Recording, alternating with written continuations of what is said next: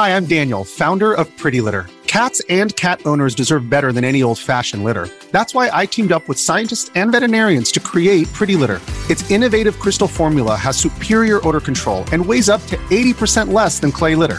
Pretty Litter even monitors health by changing colors to help detect early signs of potential illness. It's the world's smartest kitty litter. Go to prettylitter.com and use code SPOTIFY for 20% off your first order and a free cat toy. Terms and conditions apply. See site for details.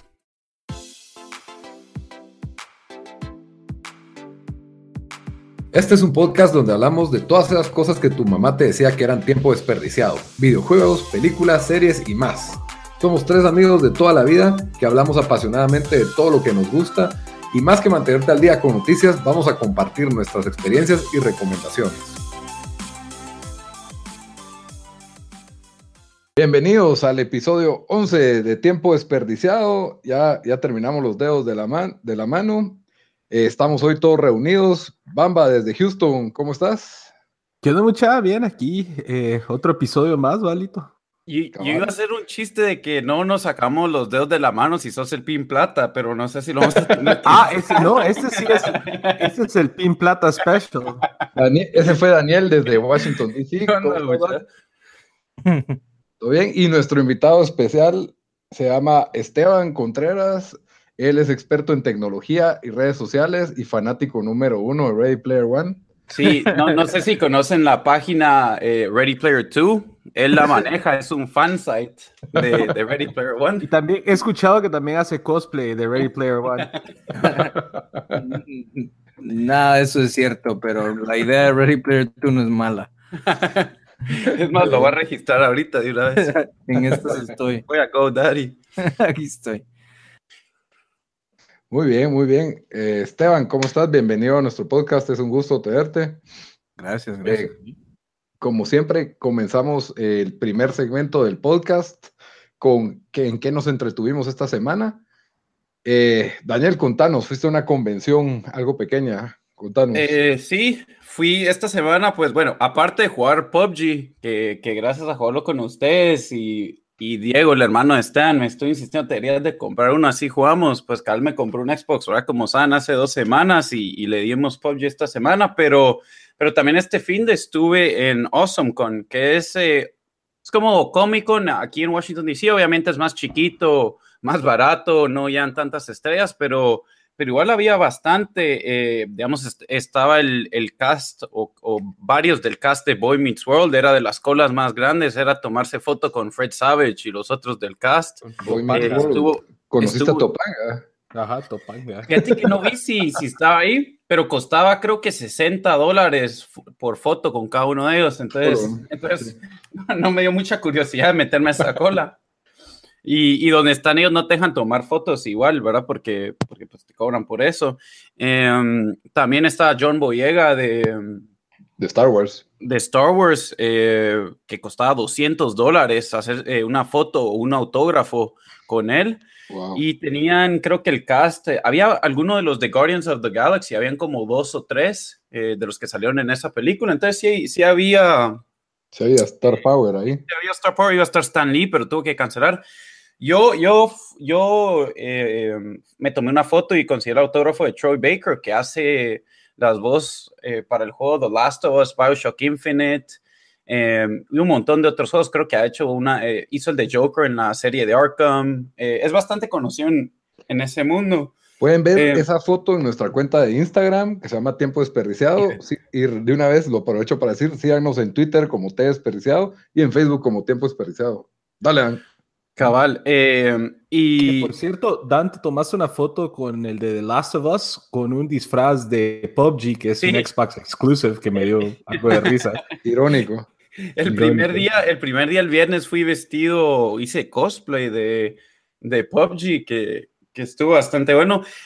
Aparentemente los asiáticos son full fans de PUBG porque tuve tantos güiros como de 12, 13 años que me llamaban PUBG, PUBG, algunos ni podían hablar bien inglés. Una niña viene y me empieza a agarrar el brazo y me dice PUBG, PUBG. Y yo como, yes, y me dice foto, picture, picture. Y me, me tomé una foto con ella, pero, pero eh, el evento en sí es, es, eh, es bastante bueno. O sea, ah, tienen un como arcade room donde tenían todo tipo de de consolas ahí, de arcades para jugar. Yo me quedé ahí como tres horas jugando Guitar Hero Rock Band, no sé cuál era, Lito, te mandé una foto de eso. Era Rock Band, era Rock Band. Cabal, ahí puse Dashboard Confessional, Taking Back Sunday, ahí todo, todo ese tipo de canciones escogía yo.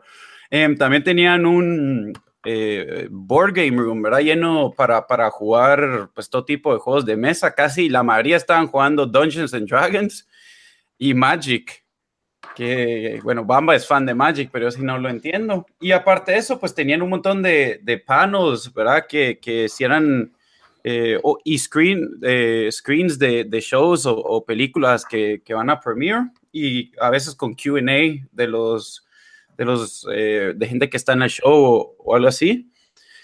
Y, lo virgo es toda la gente que, que se viste para esto, En sí, en sí solo ir a ver todo, todos los, cosplayers y, y, y, de qué está vestido la, la gente. Em, hay, parece que hay de estos grupos que se organizan y van a todos estos tipos de eventos por todo Estados Unidos, entonces hasta tienen como que su, su nombre específico, ¿verdad? Entonces ahí estaban los de Star Wars, estaban los de Alien.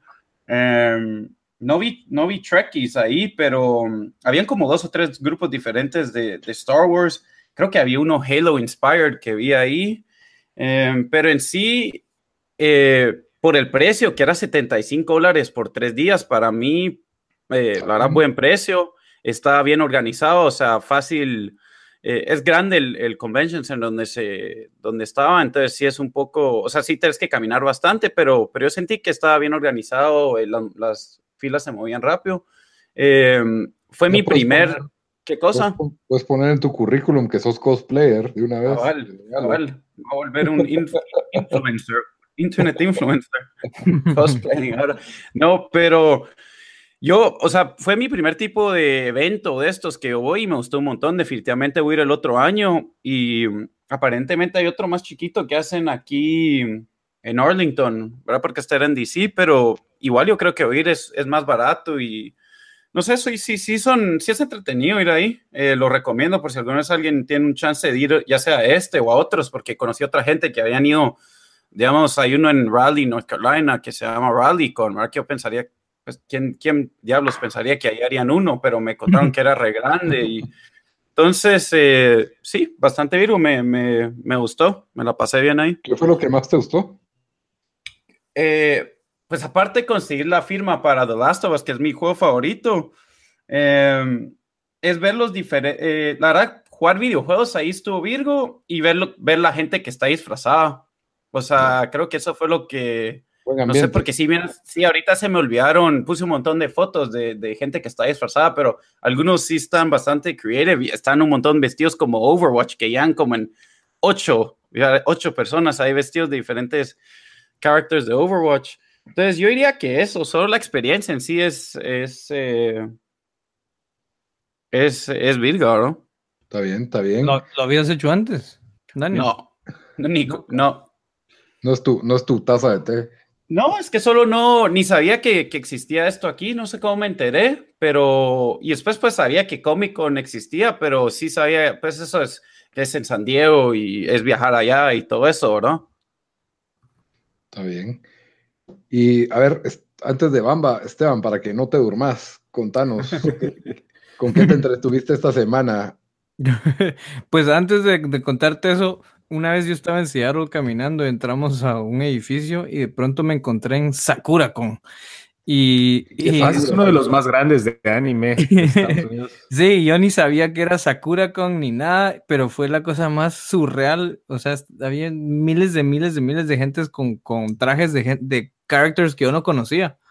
Es, fue tan, tan, tan raro, pero, pero al mismo tiempo fue así como, como increíble ver tanta gente tan emocionada de estar en un lugar donde yo no conocía nada. Entonces es, como algo que uno tiene que ir por lo menos una vez, creo yo. Fíjate que eso da risa, cabal, porque cada uno tiene como que su propio, o sea, había gente ahí que no sabía nada de videojuegos, pero estaba ahí por los comic books, ¿verdad? Y sí tenían como que, digamos, habían una, tal vez unos 20, 30 diferentes comic book writers y gente así, y, pues, obviamente un montón de gente interesada en eso. Yo que no sé nada, no sabía ni quién era, y había un montón de gente vestido como anime, de que me decían de quién, o sea, me decían, oh, yo, yo esto no sé qué, yo como que, ah, ni idea, ni idea, ¿qué es eso? Vos ahí con el celular buscando. Sí, acá. Oye, yo como, tipo, ¿cómo se escribe eso otra vez? Digo una A, una... ¿Cómo se escribe? Es que Ah, esa, esa mezcla de fandoms, ¿verdad? Es, es algo, especialmente, lo- o sea, los de anime es bien específico, aunque a mí me gusta el anime, pero yo no conozco un, gran, un buen porcentaje de los personajes, pero en los Comic Cons en general hay Doctor Who, Star Wars, cómics, eh, series, de todo, ¿ah? De Sí, todo. cabal, había, me encontré en el metro a una gente vestida, ¿verdad? Entonces eh, le pregunté, eh, hey, y, y entonces, ¿qué, ¿qué fue lo que, que viste algún panel? ¿Qué hiciste hoy en Comic? Me dice, en AwesomeCon, y me dice, no, es que eh, I'm a WoW player, entonces solo como que buscamos a los, con, me imagino, eh, era un WoW gathering, había ahí, y solo se juntó con los WoW, con los WoWers. Wow. WoWers. Pues sí, regresando a la pregunta, em, yo, yo no pierdo el tiempo entre la semana, pero, pero los fines de semana sí. Entonces, eh, desperdicié mi tiempo viendo Alex Inc., que es un show con Zach Braff, que es inspirado en un podcast que yo he estado oyendo desde hace años, que se llama Startup Podcast. Es, que es bien interesante, es como la vida de alguien que salió de NPR y de pronto salió del trabajo de un, trabajo haciendo shows de radio en NPR Ajá. y empezó a hacer podcasts y es tal vez uno de los podcasts más famosos em, y ahora hacen podcasts para compañías y para todo tipo de cosas. Están cambiando el, el mundo de los podcasts en mi opinión y es, Casi como ¿Qué, nosotros. ¿Qué podcast es, Esteban? se llama Startup Podcast. Y creo que he oído de él. Es, es, es bueno, o sea, si oís la primera temporada es prácticamente cómo ellos empezaron una compañía y toda la creación de la compañía lo graban en audio y te cuentan qué pasó, quién contrataron, o sea, es bien interesante y entonces tenía que ver el show porque me pareció increíble que crearon un show en base a un podcast. Em, y aparte de ese también vi Silicon Valley, o sea que obviamente yo estoy bien metido en el mundo de, de tech y no, no me pierdo Silicon Valley nunca. ¿En qué episodio van? Yo me tengo que poner al día. Acaban de empezar una nueva temporada, o sea que creo Ok. que uno y ese vi el de la semana pasada y si hay otro ahorita tal vez lo veo después de esto. Ah, Es buen show. La verdad, yo solo he visto un par de episodios y siempre digo, tengo que comenzar ese, a ver ese show porque eh, sí Míralo, me ha gustado mano. lo que he visto. Es buenísimo. Es buenísimo. Y Bamba, ¿qué te hiciste esta semana? Eh, yo, bueno, fui a este, esta convención de anime aquí en Houston. Solo fui un día, o sea, el día de hoy fui a, se llama Anime Matsuri. Matsuri quiere decir festival en japonés, si no estoy mal. Eh, y es eh, uno de los top 10 eh, eh, convenciones de anime de Estados Unidos. Ha ido creciendo bastante. Eh, y es como había hecho Esteban, o sea, llegás y yo llegué temprano porque hoy cerraban temprano y estaba en la fila cientos de personas y a mí me gusta el anime, pero me gustan ciertos segmentos del anime y había un montón de gente que ni conocía. Pasaron como 15 vestidos como de mayordomos,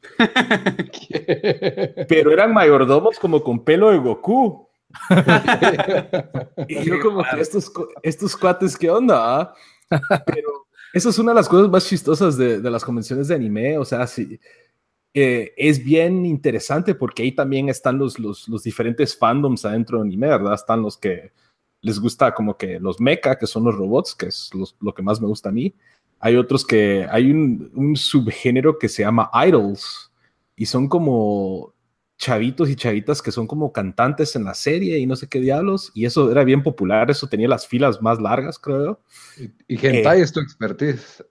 Hentai, de hecho, no, de hecho, chistoso que lo mencionas, el sábado, yo no fui el sábado, pero el sábado, después de las 10, tenían una onda de eh, un como en uno de los salones de la, sala- del, del, del Convention Center, que es como que solo hentai, y era como que de las 10 de la noche para adelante.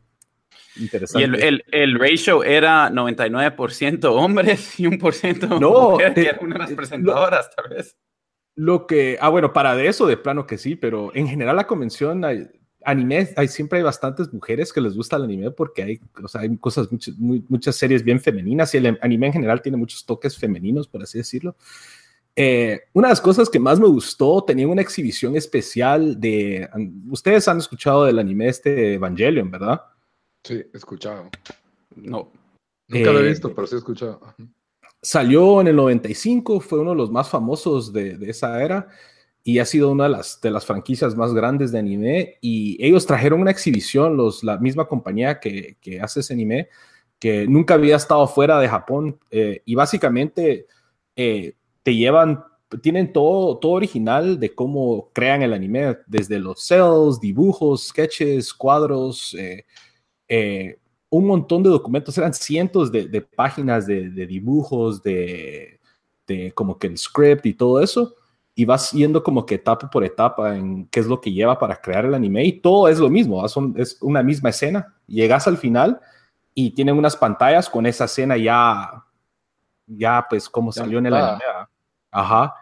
Eso fue algo bien interesante porque nunca había visto ese detalle de, de todo lo que ellos tienen que hacer.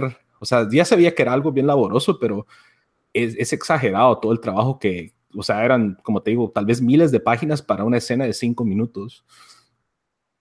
Está bien. ¿Qué fue lo Eh, que más te llegó? Creo que lo que, lo que más me gustó, aparte, bueno, de los, esa exhibición de, de Evangelion estuvo increíble. El shopping siempre es, es eh, muy bueno porque yo colecciono eh, especialmente cosas de Gundam. Eh, entonces compré algunas chivas ahí de Gundam. Eh, y también fuimos, fui al panel oficial de Evangelion, que estaba el, el director de la serie, que es básicamente como el director de la película, el encargado de, de generar la serie, y unos de marketing. Entonces dieron una, una presentación de cómo mercadeaban eh, Evangelion en Japón y las diferentes cosas y las diferentes colaboraciones que ellos tenían y dieron y platicaron un poco de la nueva serie que van a sacar. Entonces eso me gustó mucho, pero la verdad eh, bien interesante. Lo único que me deprimió es que iba a estar el, el que hace la voz de Goku en español, pero solo viernes y sábado, entonces ya no, ya no lo pude ver. Mario, Mario Castañeda, que hace la voz de MacGyver. Yo solo por eso sí lo quisiera saludar, mano. Esa voz de MacGyver es universal en todos los doblajes de español. Y vi su letrerito en, el, en su puesto, porque el puesto todavía estaba. Creo que por 20 dólares te ponía un mensaje de audio de no sé cuántos segundos, lo podías grabar. Ah, sí, eso, eso eso- sí valía eso- la pena. También hizo, eh, por el de Troy Baker, valía 50 dólares, pero te podía hacer una voz de The Joker o voz de Batman, porque él hizo Batman en Telltale o lo que quisieras. Igual demasiado caro, pero, pero me pareció chistoso. Sí, Bueno. pues, y, y aparte de eso, nada más aquí, Public con ustedes, eh, jugué un rato Cuphead y fui a cambiar, hoy fui a cambiar calcompañías de, del Panini. Ah, está bien. Yo sí no, lo, no logré hacer muchos cambios esta semana. Y para cerrar, Cambios, cambios, ¿cómo es que cambios? O sea, que compran y se los intercambian. o sea, Pues es que con otros que, que tienen repetidas y entonces intercambias las estampas para poder llenarlo más rápido. Ah. Aquí hay, aquí hay un grupo, lo, lo hablamos el episodio pasado, pero hay un grupo de, de, World Cup Panini Traders y se juntaron como veintipico y todos de 25 para arriba de edad Ni un niño. y eran, y- eran 20 eran hispanohablantes de Venezuela, México, Colombia, Centroamérica y había un bosnio y esos éramos todos hoy. Wow. Yo, es- Esteban, sí, yo, yo fui reducido a, yo fui reducido a tener que poner un, un ad en Craigslist para ver quién quería cambiar conmigo y encontrar a alguien con quien cambiar. Wow, pues no sé por qué se me- pensé que era tal vez algo distinto, o sea, eso suena como lo que hacíamos en el colegio, pero yo, Sí, eso, Eso yo en Canadá, mano, no, fui a, fui, a, fui a un montón de lugares latinos y les preguntaba el álbum de Panini y me decían, ¿qué? Y al fin alguien me dijo, sí, lo van a tener en esta tienda, la tienda no lo va a tener hasta el mundial, así que paré comprándolo en internet y como a 50 dólares y me van a mandar todos los, los, los- todos los stickers de un solo. Todos los stickers por 50 dólares es una ganga, man. Pues capaz que alguien me, solo es una robó caja. y capaz solo me va a mandar el álbum y es, me, me, me robaron ahí, no sé, pero, pero Pues, 50 del como 2014. Una caja. ahí voy a ver qué me llega y les cuento, tal vez me van a llegar solo tres stickers. Pues yo estuve, pues yo eh, vi una película que se llama Benji, ya se imaginan el terror de esa película. No, eh, está basada en la, el clásico de Benji, que es un perrito que se pierde y lo adoptan y pasa por un montón de aventuras. Una película muy buena para, para ver con niños, para niños, no es para que la miren. ¿Y vos la viste este con podcast. niños? No, la vi con mi perro, pero Ah, Pero es casi. ¿Y fue- qué fue una opinó? ¿A tu perro no? ¿Qué, ¿Qué te dijo? ¿Qué te contó? Le ladró un cacho, pero sí la probó, sí la probó, sí la probó. No, no, me- eh, a mí me entretiene ver un perro haciendo trucos durante toda la película y soy fácil para ver animales en la pantalla, entonces, quiera que no, eh, pero no se la recomendaría a ustedes. te- Entonces, ¿por qué no te gustó Shape of Water? Si tiene Por- un animal en la Porque pantalla. los anfibios no son lo mío. son Ah, por cierto, el chavo que hace el, el como Merman de Shape of Water estaba en el, en el anime Matsuri también. Doug Jones creo que se llama, el, el como que el que se mete en el traje. Ajá, sí, sí, sí. Ajá. Él- él- es que él ha hecho un montón de... Yo creo que estuvo en Hellboy también y en Sí. otros, es bien famoso. Siempre sale con maquillajes. Y lo otro, pues que comencé a jugar Cuphead, que la verdad estoy admirado del arte del juego y lo bien hecho que está. Siento que es como un juego, me recordó a jugar en las maquinitas. Está hecho para que te muras y metas otra ficha a ese juego. Cabal. No vas a pasar ninguna pantalla a la primera. Te hace pensar en estrategia, en tiempo, y de ahí tenés, una vez le agarras la estrategia, tenés que ejecutarla perfectamente y, y un montón de prueba y error. La verdad es de que sí está, me, me- me encanta el juego porque lo solo agarras y ya de una vez entras a la acción, nada de, de historia ni nada así, entonces me, me- me gusta ese, ese estilo de juego. Y pues bueno, ya que hoy es domingo de resurrección, ¿qué opinan si hablamos de la resurrección de Steven Spielberg con Ready Player One? Son los segways, ese lito. Eh, ¿Los, los escribís, los Segways, Lit, o tenés una ahí? una- no, soy, soy, soy espontáneo. No, pero la pensó en la mañana, la pensó en la mañana. bañándote vos. No. Resurrección, Ready Player One. Ok, ok. Este, La carrera de Spielberg, listo. la carrera de Spielberg. Pues teníamos ratos de no ver una película de Steven Spielberg de este tipo, porque se había dedicado a solo hacer como que piezas históricas o, o películas como que, que buscaban ganar Óscares y no una película de entretenimiento blockbuster de, de verano, por así decirlo, ¿verdad? Entonces, la verdad es de que sí, yo estaba muy interesado en ver qué, qué iba a traer esta película, pero primero quería preguntarles, ¿va? aquí todos leímos el libro, ¿verdad? Sí. Sí. Antes, de, antes de hablar de Steven Spielberg, para ustedes, ¿qué expectativa tenían de la película? Eh, si quieres comenzar, Esteban. Ay, yo no, yo no esperaba nada porque a mí, a mí me gustó el libro un montón y era aquello de que me da vergüenza que me gustó tanto el libro. O sea, yo lo oí y estaba con una risa así de sonrisa de felicidad y mi esposa me miraba como que qué nerd, ¿verdad? Em, a mí me, a mí, yo lo, yo oí el audio porque yo no lo leí. Yo también. Y el audio porque es buenísimo, porque Will Wheaton creo que lo hace interesante. Am, y, y yo no vi un solo trailer, no vi nada que tenía que ver con Ready Player One, excepto que cuando fui a South by Southwest en Austin hace un par de semanas, entré a un, como una activación, le llaman, del Oasis, donde ves como que cuartos y escenas de la película. Ah, ya. Entonces, los únicos spoilers que vi eran Easter eggs en un, en un, en- en- bien, bien, bien hechos y bien cool, y tenían un DeLorean ahí, de todo, ¿ah? O sea que yo llegué a la película con expectativas de que iba a ser una película mala y de que si era mejor de lo que esperaba, que me la, que me la iba a gozar porque me gustó tanto el, tanto el libro. ¿Y Em, cómo te enteraste del libro? No me acuerdo, pero un montón de gente que conocía yo, que yo en ese momento andaba buscando libros de sci-fi, de fiction, porque andaba yo medio escribiendo ideas mías, porque de vez en cuando me agarra con que algún día voy a escribir un, un script. Eh, entonces andaba buscando algo que leer y, y ese, te, creo que tenía una semana de vacaciones y le pasé la semana entera viendo el audiobook. Solo lo probé y me gustó tanto que lo seguí viendo. Sí, es muy bueno. A mí también me, gustó- me, lo, me lo comí rápido así en audiobook. ¿Y vos, Bamba? Cuando lo, yo lo había escuchado ya hace un buen rato, pero como que lo ignoré, porque cuando, o sea, sin mayor detalle dijeron Ready Player One, yo creía que era algo como, como historia de los videojuegos o algo más como que de- desde ese punto de vista, no una, obra de- de- de- como la que surgió. Y hasta que vos me, me dijiste, Lito, que lo estabas escuchando y me puse a escucharlo y al principio como que me- no, no le agarré mucho, pero de ahí me lo, me lo volé como en- hace como tres semanas en vuelos de, por trabajo y, y ya después de verlo estaba emocionadísimo de ver la, la película. Yo desafortunadamente vi algunos de los trailers porque no, no me pude aguantar. Y cuando vi que eh, en uno de los trailers está el RX-78 de Gundam, dije yo, solo por esa escena la tengo que ir a ver. en estreno. Cabal. Y, expectativa de la película, o sea, sí, bueno, ya solo por eso tenías que ver la película. Y yo, yo soy bien, como todos los que, las 10 personas que nos escuchan y ustedes saben, yo soy bien malo para ir a ver películas. Eh, las 10 personas que nos escuchan sí van al cine a ver películas.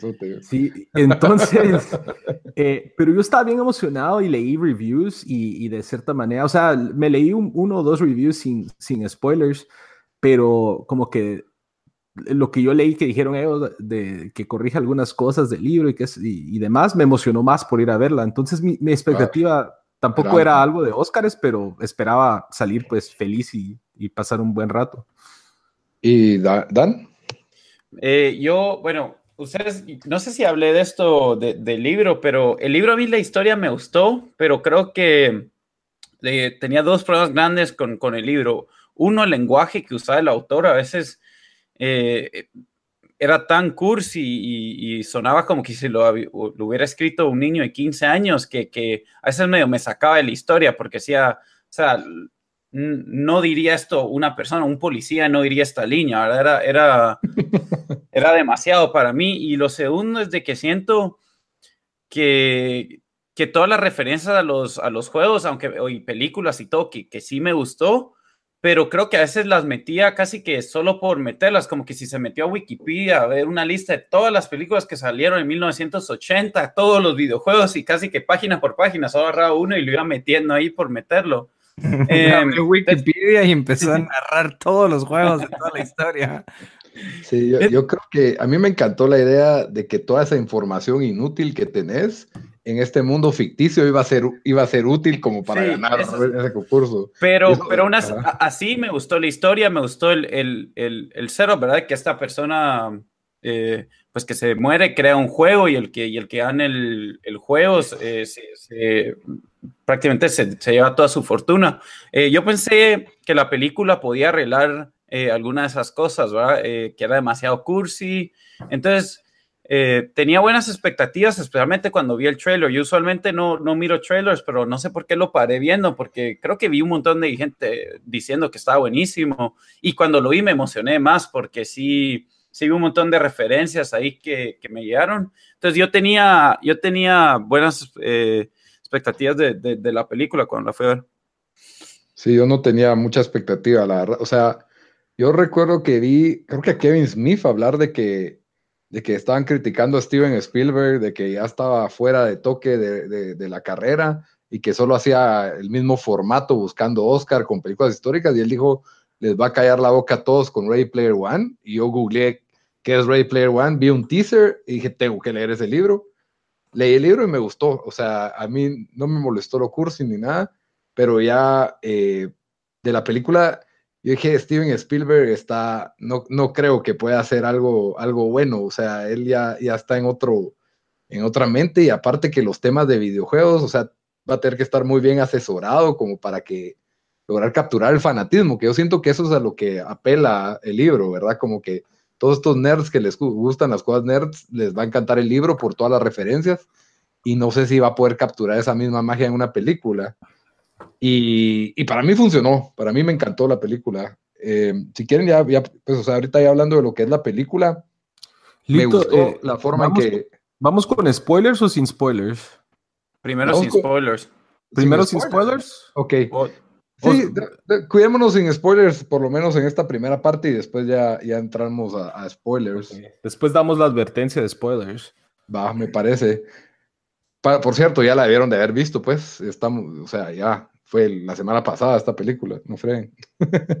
Pero en a mí me gustó cómo manejó la película, cómo fue adaptada a la película, los cambios que hicieron del libro, me parece que funcionan. Eh, tiene que caber mucho contenido en dos horas, eso siempre es un problema en una película y la, para mí la película siento que supo darle enfoque a lo que tenía que dar enfoque y, no sé, no perdió mucho el tiempo en, varias cosas y mantiene un buen ritmo toda la película. Para mí el, ritmo fue clave, fue divertida, me recordó un poco a los Goonies, pero en este mundo virtual del 2018, como un tipo de, aventura.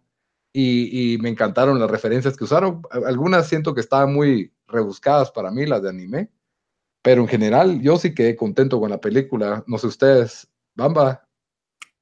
Ah, yo, yo también, o sea, eh, yo siento que como, como bien mencionaste, que la película en, en las dos horas que pues es action packed, o sea, sin parar, casi que desde que empieza hasta el final, bastantes escenas así eh, increíbles.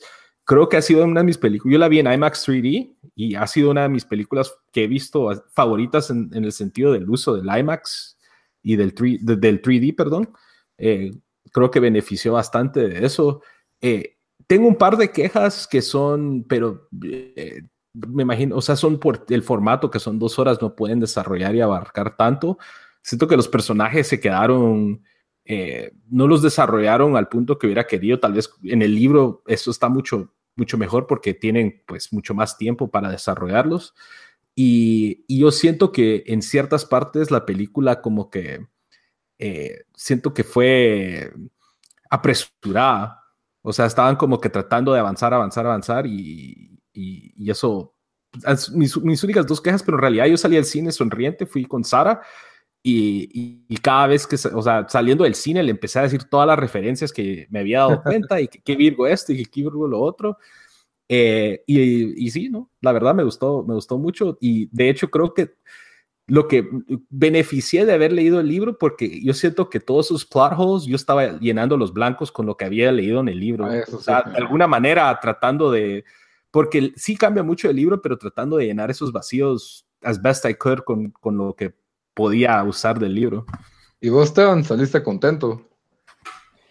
Yo me la gocé de, de principio a fin, o sea, me la pasé súper bien. Creo que en parte, después de haber visto ciertas cosas en South by Southwest, me había emocionado un poco.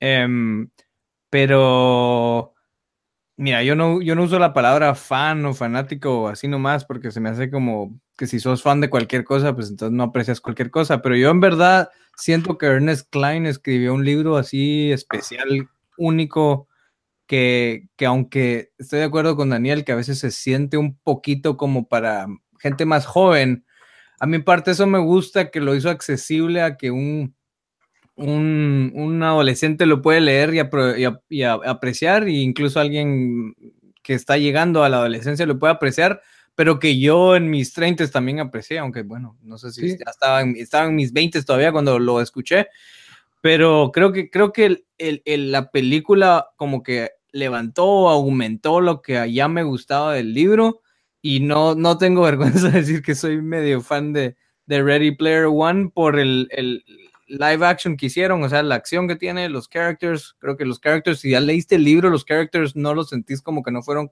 desarrollados tanto, creo que siendo fan ayuda y el mundo es increíble, o sea, podemos hablar horas del, del mundo. Yo siento que para mí eso es, el mundo es el personaje principal de, en, la película. ¿Y porque no necesitabas al narrador central, que en el libro no puedes poner al número como al, mundo como personaje, sino que ves el mundo a través de los ojos de, de Wade Watts, ¿va? el personaje principal.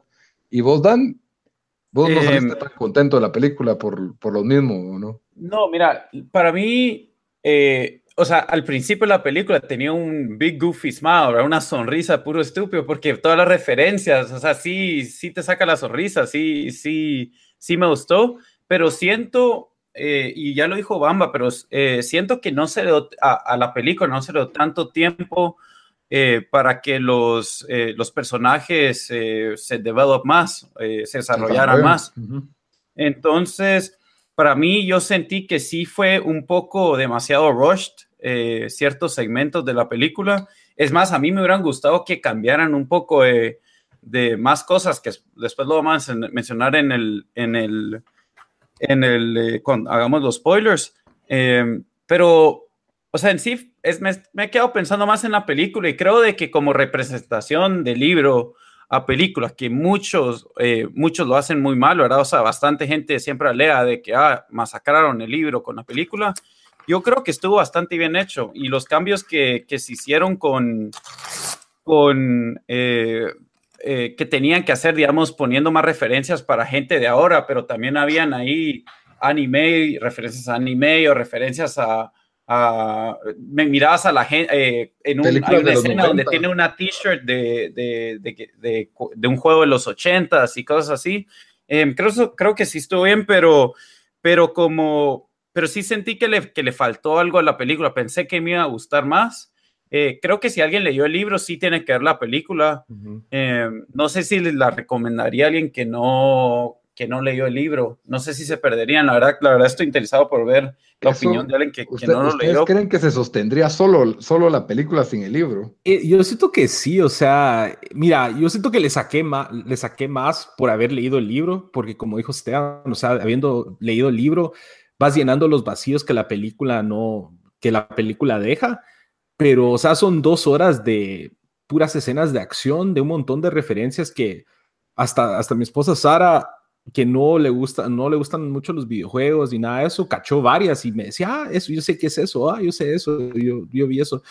Y, y era, y, y, el soundtrack también buenísimo. El o sea, soundtrack no sé, es buenísimo. Eso Una sí película que empieza con Jump de Van Halen ya tiene oh, siete puntos en mi rating, o sea, ya, ya no lo puedo poner menos, o sea, eso, eso sí fue. O sea, sí, el, el, el soundtrack buenísimo y, y, como bien dijiste vos, Lito, porque yo pensé lo mismo cuando salí del cine, es como que tenía un, un, un, una sensación como de Goonies, pero en el mundo de Oasis y, y que ra, ra, el, el, los amiguitos a salvar el día, pero, o sea, no de una manera, puede ser que tal vez un poco cheesy, pero yo estaba feliz, o sea, pasé toda la película feliz, entonces yo digo que yo sí lo recomendaría a alguien que no ha leído el libro y, y yo creo que se la pasaría uno bien ahí en el cine.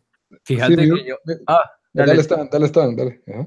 No, perdón, iba a decir que estaba, estaba en Facebook cabal antes de meterme a, a, aquí con ustedes y vi un, un, mensaje de alguien que yo pensaría le hubiera gustado porque es alguien así medio, medio, medio nerdo, medio geeky, ¿verdad? Y, y en lugar estaba, estaba alegando que le había parecido terrible, que los ochentas ya se acabaron y que hay películas como Pixels y Guardians of the Galaxy y Wreck-It Ralph que ya han hablado de los ochentas. Yo dije, wow, no, no entiende el contexto de la película para nada. Entonces... No, no leído el libro. ¿no? no, entonces para, para alguien que no entiende el libro, eh, sí se puede sentir como que, bueno, son un montón de referencias de los ochentas y ya. Uh -huh. eh, entonces creo que va, creo que puede ser los, una o la otra. Puede ser Pero en la película ser... hay un montón de referencias a cosas de ahora. La película la actualiza bastante las referencias. Está en Overwatch, está, está en eh, Halo, está de todo. Sí. Gears of War, hay de todo. Gears of War. Uh -huh. Sí, creo que ellos, ellos eh, la película es del 2044, o sea que todo lo que nosotros conocemos desde los 80 hasta ahora es, es, es, fair game, ¿verdad? O sea, se puede incluir, pero a mí sí me pareció muy interesante que he visto un par de reviews de gente en Facebook que simplemente se quejan tanto. Dije, bueno, no, no lo aprecian, bueno, y aparte no, no aprecian la historia del libro. Si, si entendés cómo se crearon el libro, el libro fue inspirado por Willy Wonka. Eh, sí, exacto. Entonces es, era una idea de crear Willy Wonka si Willy Wonka era un, un, game designer. Y eso ya, ya ahí te quita un montón de gente que no le gusta Willy Wonka y que no le gustan los diseñadores de juegos. Entonces, una película que puede ser un poquito polarizante, en mi opinión. Pero poco. La verdad es que yo, para mí, las, las principales fallas de la película, para mí es en, en te fallan un poco en explicarte las motivaciones de, de los malos, por así decirlo y, y, las motivaciones de por qué todo el mundo está en el Oasis, más que ah, ah, el mundo es feo ahora, entonces todo el mundo pasa en el Oasis. En el, en el libro lo amplía tanto de que ahí, ahí vas al colegio, ahí gastabas tu dinero, sí. ahí hacías tu dinero, había una economía interna, no, y eso, eso, es muy difícil. Ahí tenés razón, Lito, porque la película se siente que se están peleando por un juego. Y Ajá. el libro explica por qué es tan valioso el Oasis a la economía mundial, por todo lo sí. que vos has descrito. Y, ajá, entonces los, los, los, malos, o sea, mi novia como que, solo sé que eran como que una multicorporación mala que se quería apoderar, pero no, no te dejan tan claro de qué es lo que ellos iban a hacer con el Oasis o cómo lo iban a transformar. Bueno, y... sí, sí deja un pedazo cuando... Un pedazo donde te sale lo de la publicidad, así. Ajá, pero, o sea, habla... estamos, estamos, en zona de spoilers. Sí, pero sí, ah, sí, sí. No, no, espérate, sí, yo digo que ya metámonos a los spoilers. Ajá. Entonces, advertencia, váyanse todos los que, los que ya llegaron hasta acá. en eh, conclusión, fue recomendada prácticamente, pero ustedes tres, la recomiendan, ¿verdad? Tres cuatro la recomendamos ahorita. Yo sí la recomiendo. Eh, es divertida, no te vas a aburrir. No, no busques eh, una reflexión existencial en esta película o, una película de Oscar, pero por lo demás sí es, es, muy, es buen entretenimiento de calidad. bueno, ya fuera de zona de spoilers. A mí sí siento que ahí, se llaman los malos, ¿verdad? Eh, no, no los desarrollaron como que yo quería saber exactamente por qué estos, o sea, sí te explican como que se quieren apoderar de los huevos y que todos los planes de, monetizar eh, a, su favor el, oasis, pero no te queda tan claro. Y lo otro es que no te queda tan claro porque era importante saber de cultura pop para, las pistas. Yo siento que todo eso en el libro, si te, si te entendés por qué Wade se pasaba viendo películas, leyendo libros, eh, jugando videojuegos viejos, con tal de tener cualquier ventaja que pudiera tener para encontrar un, un easter egg. Eh, eh, sí está, o sea, tenés razón, el libro lo amplía mucho más y, en, el, en, la película son menciones sutiles, por ejemplo, la biblioteca, que son todos los recuerdos de Halliday. Y ahí es donde dicen, como Cabal él dice, que todos los Gunters, cuando acababa de empezar el, el hunt, todos estaban ahí metidos buscando información, ¿va? Y, y en IOI tenían los zoologists que eran expertos en Halliday. Pues, Entonces, eso sí, eso sí. Son toques sutiles, pero el libro eh, amplía eso un montón de por qué es tan importante y por qué, y las cosas que Halliday estaba obsesionado. Si, si no estoy mal en el libro, él, ese lugar era, había un planeta que es donde estaba la casa de él de su niñez y había como que su sala y, él se sienta a jugar en la computadora de él, o, no era algo así la, cosa en el libro, es que yo leí el libro. Sí, sí, sí, así era. E, esos fueron cambios. ¿A ustedes qué cambios les parecieron buenos de, la película al libro? Yo sentí que la manera de que eh, tenía que establecieron los gates y las llaves en la película fue buenísimo. O sea, para tratar de meter eso en dos horas, eh, creo que lo abarcaron bien. Y en realidad también lo, lo, lo, actualizaron mucho, porque, por ejemplo, en uno de los gates del libro es recrear escenas de Wargames. De la película ah, es cierto. Ajá, es cierto. esa referencia le pasaría por muchos, incluso, o sea, jóvenes, adolescentes de esta época, pues no le atinan, ¿verdad? O incluso gente, o sea, incluso Wargames para gente de tal vez de otros, yo en Latinoamérica casi no conocía a nadie que lo había visto. O sea, en Guatemala, pues, no es tan, incluso en Estados Unidos, no es tan como que popular. Pues, hoy en día tendrían que recrear una escena de Star Wars o no sé, alguna película, como que para que fuera mainstream, una película que todo el mundo pueda, citar.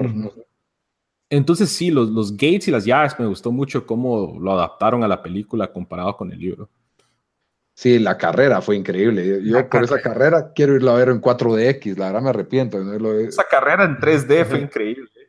Sí, la carrera. Y fíjate que yo todo el tiempo estaba tratando de pensar cuándo pasa esto en el libro al principio. y después dije, bueno, ¿qué importa? Está buenísimo. Y de que se va para atrás, o sea, y era algo tan sencillo, pero creo que eh, es una buena manera de introducirte a la idea del, del, de, cómo funcionaba lo que, lo que dejó Holiday y, creo que tienen razón ustedes, que quitar las puertas o las, los gates, menos llaves, o sea, habían cosas que nada que ver, como en una película no van a ponerse a, jugar jousting. Games o a jugar jousting. o sea, la escena? Qué huevo, nadie había visto eso. Bueno, fue chistoso que en las escenas finales eh, está jugando un juego de Atari y la película... Eso me llegó a mí bastante, o sea, que le hicieron el, el homage a, cómo comienza el libro, ¿verdad? De que en tal y tal, la primera persona que puso un easter egg en un juego, o sea, para mí, eh, yo, yo fui el que, el que pienso menos bien de la película, o sea, a mí lo que sí me gustó en el libro es cómo la relación con Artemis y todo eso se va, se va creando. Obviamente, la película no te da tiempo para hacer eso. Entonces, eh, uno de los cambios que igual a mí no me hubiera importado que, hicieran es que todos se conocieran desde el, desde el principio, pero creo que si alguien no la mira, o sea, como que te perdés, te perdés, o sea, como no muy entendés por qué están trabajando juntos o, son amigos todos o medio se conocen o qué pasa. Que no se claneaban, ese era su como... Que no se claneaban. Ah, Cabal. Eh, pero, pero sí, Sí, o sea, la, la, la, las escenas, digamos, otra de mis favoritas escenas eh, fue la de cuando van al, al cumpleaños de, ¿cómo se llama? Morrow. Ah, en el libro, el, al El baile libro, de ajá, Dr. ajá, Morrow. Y aquí obviamente lo, lo sustituyeron por, por el date que van ellos, pero, pero, o sea, eso sí me hubiera gustado un montón ver. Eh, creo que el llamado al final en el libro es de las partes más virgas también cuando le mandan un, un mensaje a todos los Gunters y a todo el Oasis como, hey, vengan a ayudarnos. Y que todos Eh, tiran bombas atómicas para romper el... Aquí, o sea, sí lo hicieron y esa guerra, eh, pues se mira, se mira en, en on screen, pero creo que, que perdieron un chance ahí de, de poder como que, no sé, uno de los highlights del libro, de poder recrearlo fully. Eh, entonces creo que, que sí, algunas cosas, eh, no sí sé, pudo se- ser mejor esa. Yo creo que hubiera sido increíble que, no sé por qué yo me lo imaginé en naves, como volando y... yo también No, así me lo Yo, imaginaba. yo sí me imaginé el castillo y, o sea, el castillo así y que llegan, no, sí me lo imaginé más como la masa tipo Lord of the Rings, llegando corriendo así al- a pegarle a esa cosa como, como pudieran. Creo que fue una referencia a eso, tal vez, un poco. eh, mi escena favorita es The Shining. Ah, ese ese Ah, pedazo de sí, Shining The estuvo Shining, brillante. eh, Lo, lo que, lo que es chistoso también es como hay un montón de referencias para diferentes personas, eh, porque había niños en el cine y cuando pasó lo de Shining, mirabas a los papás, va a matarse de la risa cuando entraban a cierto, Claro. cuando iban a entrar a ciertos cuartos y cosas así.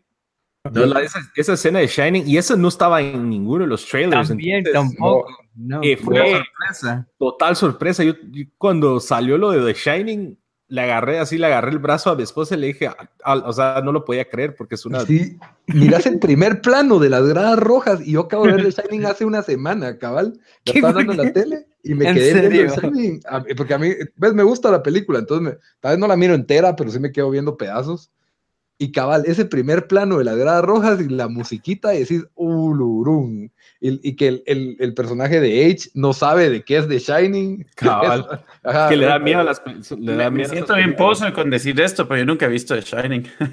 Ah, pero, pero creo que has visto suficientes referencias a la película. Sí, sí, o sea, saber. sí. sí El sí, elevador te- de sangre, las La visto por partes, porque sí Las le han pasado. niñas. Yo creo que Ah. la vi con Lito y es, es que Lito me introdució a mí, a mí a todo tipo de películas absurdas de, de los 70s y 80s. The Shining debe ser de las mejores, ¿verdad? Pero vimos unas películas de miedo que yo digo, ¿por qué vi eso? O sea, ¿por qué me metiste eso en la Pero cabeza? eh, The Shining es un clásico, o sea, no es Sí, cualquier. no, es un clásico. Ah, Kubrick. Sí. Es de Stanley Kubrick y bueno, a mí no me, o sea, por eso no la puedo ver entera, la verdad sí me aburre, ya, ya, ya me aburre, no, no me trauma tanto, no soy así fanático, pero sí, solo con ver el primer plano ya estaba yo como que al, extasiado con esa, con esa escena. De ahí, ¿qué otra? Obviamente la carrera, la pelea. La de- carrera, la, la carrera fue increíble y, y la moto de Caneda, de Akira, la moto roja que maneja eh, Artemis. O sea, yo en esa escena estaba, porque Es de un anime, ¿verdad? Por la gente de- que no sabe. Eh, ajá, es del, del- de la película Akira, de un anime, y es, es, una, es icónico en, en el mundo anime, esa moto roja, y verla en acción, en la carrera, fue bien increíble. Hubiera dicen- preferido una moto de Tron, la verdad, pero. Eh, Dicen que, que Akira lo- lo- Spielberg la trató de hacer en los 80s o 90s o algo así y que habían dicho que era imposible de mercadear en Estados Unidos o algo así. Entonces hay, hay un montón de, de easter eggs en toda la película que van más allá de los easter eggs obvios, sino que hay un montón de referencias interesantes de las historias de los que hicieron la película. La jugada del retroceso, si no estoy mal, está inspirada en Pitfall, que lo normal es que uno vaya en el juego de izquierda a derecha, pero si te agarrabas a la izquierda, podías avanzar y era como que más fácil el camino. Ese era como que el, el Sí, easter egg. sí es de esas películas que dan ganas de ver otra vez y ir casi escena por escena, a ver qué otros, qué te perdiste, ¿verdad? Porque Sí. sí. hay un montón de referencias a... yo lo busqué Eh, online. Ah, sí, ya la buscaste online. Antes de verla, te lo No, no, no, no, antes no, después, porque yo dije la quiero volver a ver, pero dije no, y son 138 han encontrado so far referencias. Sí, hasta hombre, hay tantas, ¿verdad? El pick-up de H también creo que salía en una caricatura, ¿no? Es Bigfoot, era un monster truck. Cabal, era una-. Ah. Freddy Krueger sale ahí, estuvo Virgo ahí. Chucky. Chucky, Chucky. ese hacer el Chucky, Chucky fue el más, el más Fucking chistoso de Chucky. todos, creo fue Chucky. Eh, para, para ustedes, ¿qué, mm, ¿qué creen que fue lo que hizo mejor, eh, del- o sea, lo que recreó del libro o, o lo que más les gustó de, de que sacó el libro y lo que peor hizo la película? Para mí fueron los, los stacks. El, el principio me pareció perfecto. O sea, los primeros Perfecto. Muy sí. bueno. 30 segundos son perfectos y los stacks son cabal como me los imaginé, pero tal vez es porque había visto un montón de fan art. Es más, cuando salió Ready Player One había un Tumblr y el Tumblr solo era fan art. Y el fan art habían varios que eran idénticos a lo que ahora están en los pósters y lo que aparece en, en todo. Porque un montón de los fans, eso es lo que tal vez nadie aprecia tanto, que hay cosas que los fans hicieron que se convirtieron en, en- en realidad en la película. Muy ¿Y lo que, y lo que menos te, te gustó, crees, de que, o que no hizo tan bien el libro? Para mí, lo que menos, yo creo que ya lo me, me mencionaron que los, los el, el desarrollo de los personajes pudo haber sido mejor. Yo siento que como yo leí el libro, yo, yo, yo sabía lo que el libro había hecho mal y creo que en parte Artemis en el libro no fue tan buena. Eh, los, los- ¿cómo se llaman? Daito y Shaw tampoco eran tan buenos. A mí Eh, me gustaron más en el libro esos. ajá. Y- yo siento que en el libro tenían problemas y, en- y los arreglaron para la película, pero igual la única manera en que funcionan es cuando entendés los dos. Y si solo ves una o la otra, sentís como que, bueno, la película para alguien que no, no leyó el libro, pues tal vez no se lo va a gustar tanto y no va a entender por qué, es- por qué se conocen estas personas y todo eso. Sí, para mí no me gustó que no se haya muerto uno de los personajes que sí pasa en el libro.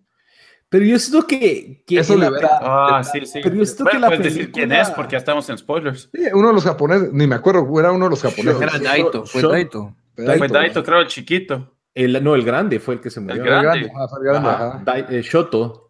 Shoto, ajá. Sí, eso me pareció que al libro le dio como que, bueno, la, the stakes are real, o sea, esto, esto, estos de IOI no están fregando, pues, o sea, creo que medio lo pusieron en la película cuando le ponen el bombazo en los stacks, como que eso también pasa en el libro, pero creo que sí le hubiera dado más impacto que se muera un personaje. siento yo. Pero eso le hubiera vuelto, o sea, por ejemplo, en Goonies creo que ninguno de los, de los personajes de los niños se no, muere. no. O sea, Sí. yo siento que sería más difícil de, de- de presentar Sí. ese tipo de película a, a- a- a niños, pues, que... Entiendo por qué no lo hicieron, ajá, y- y totalmente, pero me hubiera gustado esa curva, me hubiera gustado, o sea, como que, oh, logrón, o sea, y, me, y lo otro que, que me encantó del libro sobre la película, el personaje de ese iRock, el malo, me pareció genial ese personaje, el, En la película. ah, el que parecía como Skeletor.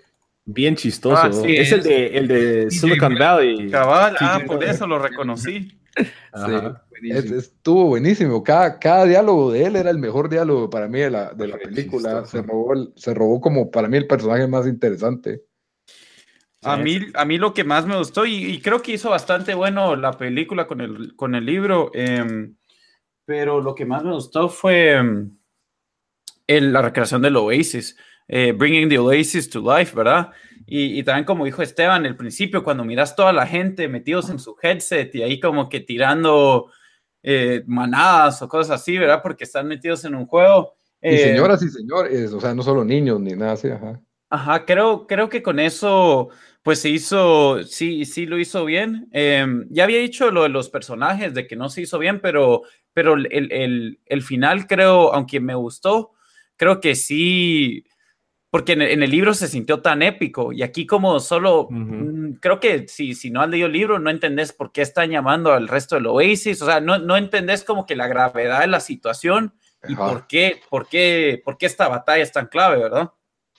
Y en el libro, algo que no tuvo la película, o sea, relacionado a la batalla final, que eso para mí en el libro fue una de las partes que yo más quedé como que emocionado porque era, una, era un lineup de, de, de, de, De robots de anime. de robots de anime. Era, era como que el salón de la fama de robots de anime cuando al final de una, de, de- de- creo que el segundo gate o el tercer gate, eh, les dejan escoger un, un- un Ah, sí, robot. ahí hubiera sido un chance excelente porque, va, digamos, no, no, no tuvieron que haber sido todos esos robots, pero imagínate que alguien hubiera podido escoger Master, Master Chief y después yo qué sé, Godzilla o algo así. O sea, ¿me entendés? O sea, poner más referencias que gente entendiera, pero también en el libro fue, fue tan, tan buena parte de eso. yo, yo, si miraba un león de Voltron, ya me podía morir feliz ahí. pero ahí, ahí tenían cal, podían tener Voltron, podían tener Transformers, Power Rangers, eh, eh, cosas más mainstream. cosas más mainstream, pero voy a decir que eh, una de mis escenas favoritas de la película fue ese cambio que hicieron que en la batalla final, donde el chavito Shoto se vuelve en el Gundam, que en el libro se volvían en Ultraman. Ajá. Esa escena donde él en japonés dice la forma, elijo la forma de Gondam y se convierte en un Gondam, yo estaba bien curioso de quién iba a manejar el Gondam, el Gondam, quién, cómo lo iban a incorporar.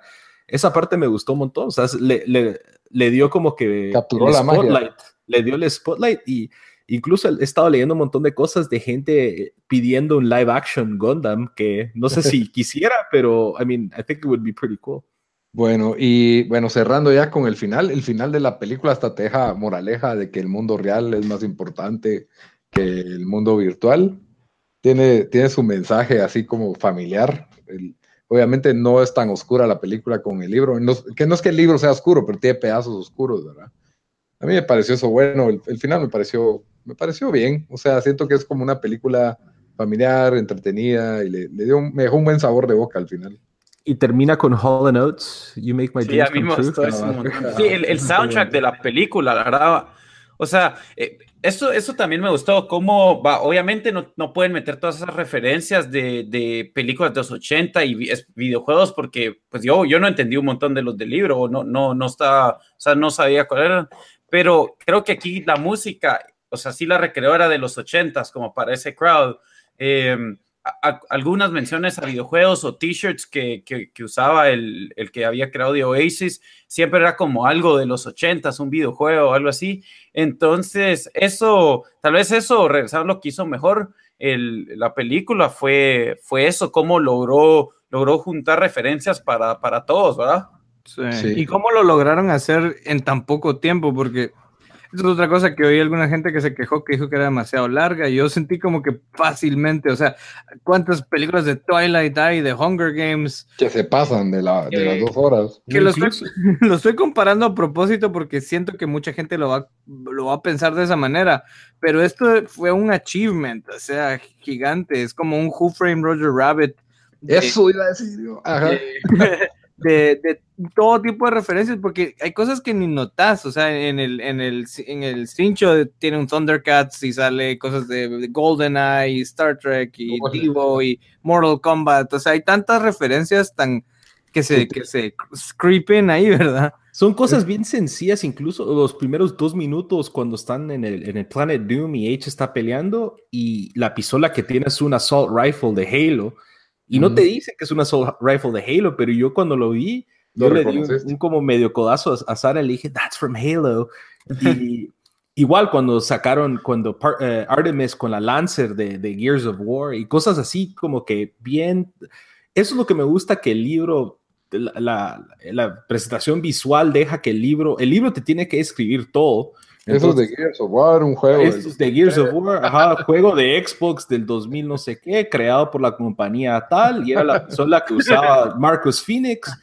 Sí, parecía como que estabas leyendo el apéndice, ¿no? O sea. una, una de las escenas eh, más como que cringe de, en el libro es cuando están describiendo el DeLorean de Parzival, que tiene las luces de Kit de Knight Rider y, tiene el logo de Ghostbusters. El logo de Ghostbusters. Ah, me encantó. Yo sí me lo imaginé, o sea, lo logras visualizar. Pues, pero, ahí, fue como lo que dijo Dan, que, que ahí te, te echan una, un manguerazo de, de, referencias. en la cara. En cambio, la película, si lo notas, el DeLorean tiene la lucecita de Kit y el logo de Ghostbusters. Y, si lo cachas, Virgo, y si no, pues viste el DeLorean, ¿verdad?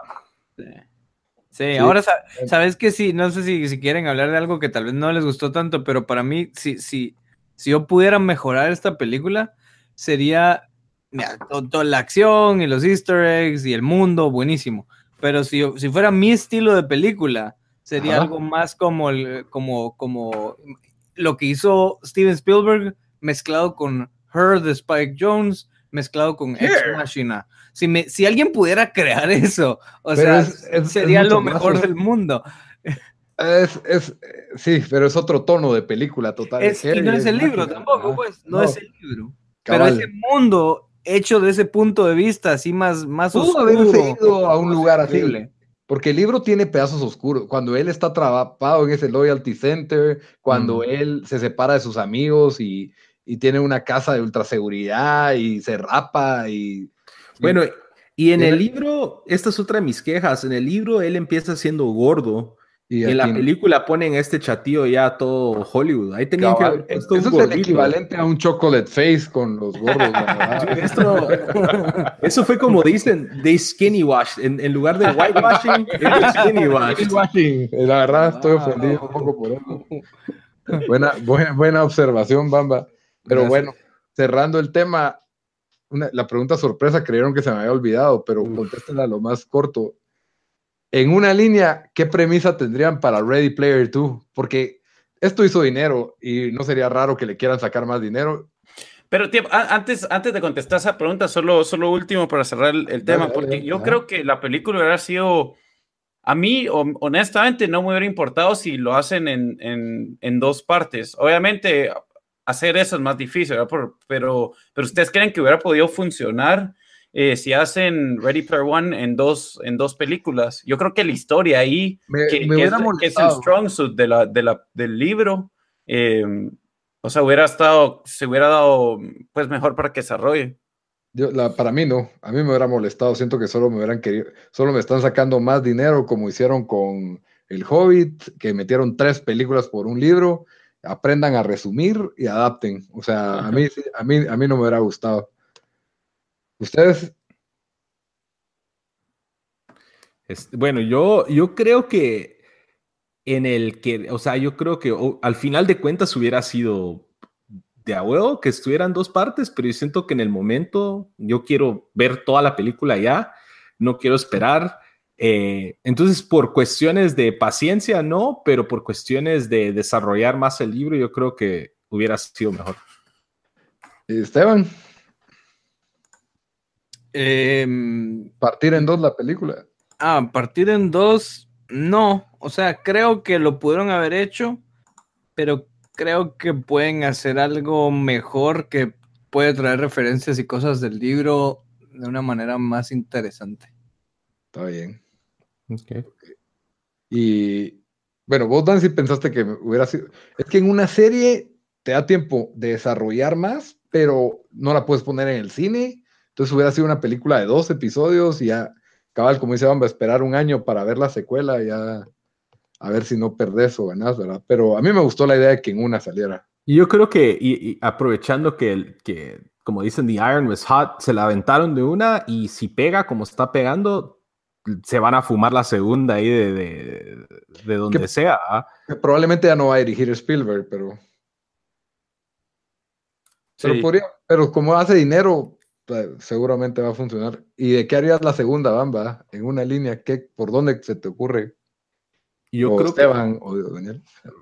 que eh, la, la segunda, yo digo que una de dos, o sea, o, o sería aún como una, en lugar de un ente privado, como una guerra civil del Oasis, o un como, un como virus en el, bueno, ahora Ah, que es- o como un virus en el Oasis y que el virus esté representado en algo y, y se den reata con el virus, por así decirlo.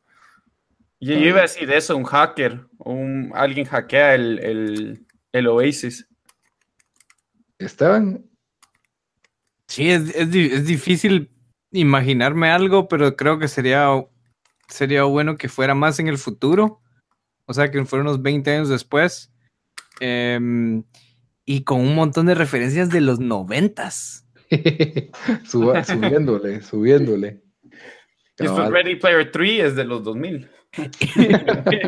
Ya chequeé readyplayer2.com y te dirige a Ready Player One. O sea, que tal, Ah. vez es un, tal vez ahí está un easter egg. Cabal. A mí Ah, la, está- la- la idea está buena de, de una especie de hack, un spin-off tal vez. A mí ese personaje de iRock me encantó.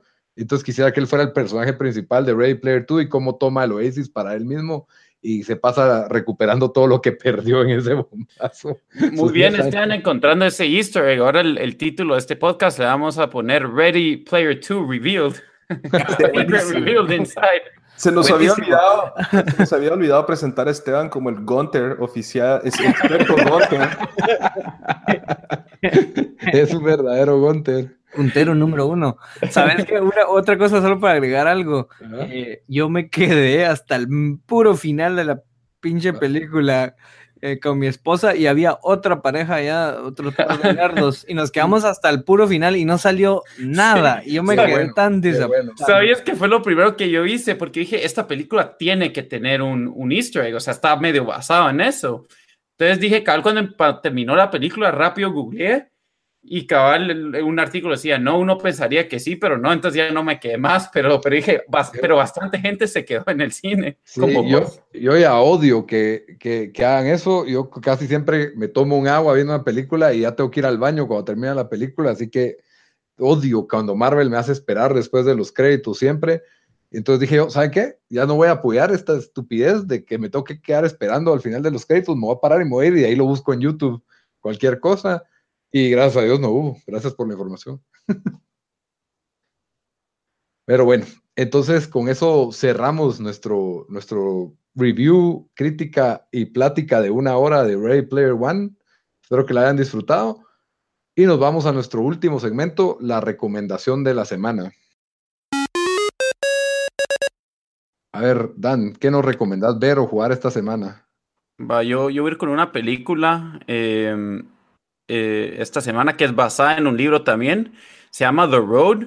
Ahora, el, yo vi solo la película. Lástima que no, no sabía que el libro existía, porque la verdad creo, creo que me hubiera gustado leer el, el, libro antes, pero el libro lo escribió Cormac McCarthy en el 2006 y ganó un Pulitzer Prize for, eh, para ficción en el 2007. Eh, básicamente es la historia de un papá y su, y su hijo en un mundo post-apocalíptico. el, el, me imagino que como la película está basada en esto, la película eh, no, nos, no nos dice qué pasó, ¿verdad? No, ese no es el enfoque. El enfoque es cómo sobrevive este papá con, con, con su hijo en, un mundo donde hay gente que, que está cazando humanos para comer, eh, ¿verdad? Que, que, o sea, que es un mundo difícil, que no hay, que comer, que tienen que encontrar cómo sobrevivir y es la historia de, de, de papá y su que están creo tratando de llegar a una, a una ciudad que se supone que es una ciudad segura, ¿verdad? Donde, donde pues hay eh, un semblance del mundo, del mundo eh, antiguo. En la película sale... Vigo eh, Mortensen. Vigo, ajá, Vigo Mortensen y Charlize Theron un poquito, no sabe tanto, pero a mí me gustó la película. me imagino que el libro es mejor y sí he oído de gente que dice que leo el libro, pero pero la película me sorprendió que no mucha gente sabe, sabe la película que la ha visto, pero, pero sí recomendadísima. No sé si ustedes la han visto. ¿Alguno de ustedes? La he escuchado, pero no la he visto. es buena. Buena. Iba a decir, Dan, nos estás describiendo The Last of Us. Te iba a un montón de gente se dice The, Rust, The Last of Us es puro The Road. Sí, tiene esa, esa calidad. ¿Bamba? Ok, yo en, en con, siguiendo el tema de, de, anime, que fue una convención de anime, aunque no les guste, yo voy a recomendar un anime. Eh, es una serie que se llama Bacano, B-A-C-C-A-N-O. Como los eh, colombianos. Eh, como dicen los colombianos, pero bacano en italiano creo que es como decir rockets o un, desmadre. Ah, es, es, una serie de 16 episodios, cada episodio es como 25 minutos. Eh, y es básicamente, es un train heist. Eh, ah, y hay tres grupos en, el heist y es todo como, no es, no es lineal la historia, entonces te cuentan de diferentes puntos de vista en diferentes partes en, el arco del tiempo. Eh, lo describiría como que si los hermanos Cohen hubieran hecho un anime, este sería el anime que ellos hicieran. Y es una de las series que, que, mucha gente tiene en sus listas como que las underrated y también he visto en muchas listas, es una serie que se lo recomiendan a muchas personas que, que no, no les gusta el anime o no le han entrado al anime porque no toca muchos temas tradicionales del anime, que demonios y chavas, chavitas así de estudiantes y monstruos y, y, robots gigantes. Sí hay un poco de un tema medio fantasioso ahí, pero más que todo es el train heist, ¿verdad? Entonces, eh, la recomiendo bastante. Yo, la música es muy buena, es basada en los años 30 en Estados Unidos, en Prohibition Era Estados Unidos, entonces es como Ah, jazz. nice, Tal vez sí la voy a ver entonces. Eh, y es el, el tren va de Chicago a Nueva York y pasa un montón de cadales en, en el tren, entonces bien, bien recomendada. Te la va a pasar, Dan, ahí te la paso. Bata, ¿no? Y Esteban, ¿tienes alguna recomendación para nuestros oyentes? Sí, pues es un app, no sé si lo pueden bajar en todo el mundo, pero es un app que está por lo menos en, en Estados Unidos y en Canadá que se llama HQ. Y, y lo interesante de HQ es que es creado por los que hicieron Vine, que se lo vendieron a Twitter y si alguien conoce de apps así de, de, de videos como social networks, Vine fue bien popular un par de años y después se lo vendieron a Twitter y desapareció. Pero esos que hicieron Vine ahora se, se salieron de Twitter y empezaron un app que es prácticamente un game show en vivo, donde tenés un, hay un host, un presentador, y hace preguntas. Y esta semana yo que me metí, habían como dos millones de gentes al mismo tiempo respondiendo las preguntas. Wow. Y dependiendo de, de cuándo te metes, la mayoría de los shows se comparten la ganancia. El que yo vi, todos se pa- repartieron como 80 centavos. Pero, pero digamos, el miércoles hicieron uno que fue eh, como presentado por Ready Player One. Entonces el, la, se iban a ganar 250 mil dólares. Y no lo vi, entonces no sé quién ganó. Pero sí vi uno donde alguien, solo una persona, se ganó 25 mil dólares. O sea que para mí HQ va a cambiar eh, cómo funcionan los game shows y, y si pensás en televisión en vivo, lo único que queda, que, que es completamente único, son deportes. Pero los game shows, películas, TV, todo eso se está transfiriendo a internet y creo que apps como HQ van a empezar a salir en otros en otras áreas, no solo en game shows como el que como el que Los deportes también han brincado bastante con las apps de como el de MLB, o sea, ya miras todos los partidos en tu aplicación. En fútbol todavía no, no hay mucho, no se ha El- unificado. ese fue cabal el que pusiste en el, en el grupo, ¿verdad? Un pequeño plug ahí para nuestro grupo de Facebook. Ajá. Muy bien. Eh, yo para esta semana iba a recomendar, como todavía estoy un poco, ya, ya me capturó la fiebre mundialista, hay un, es como documental en Netflix que se llama El campeón imposible y es la historia de Argentina en 1986 con el, con el mejor jugador de todos los tiempos, Diego Armando Maradona.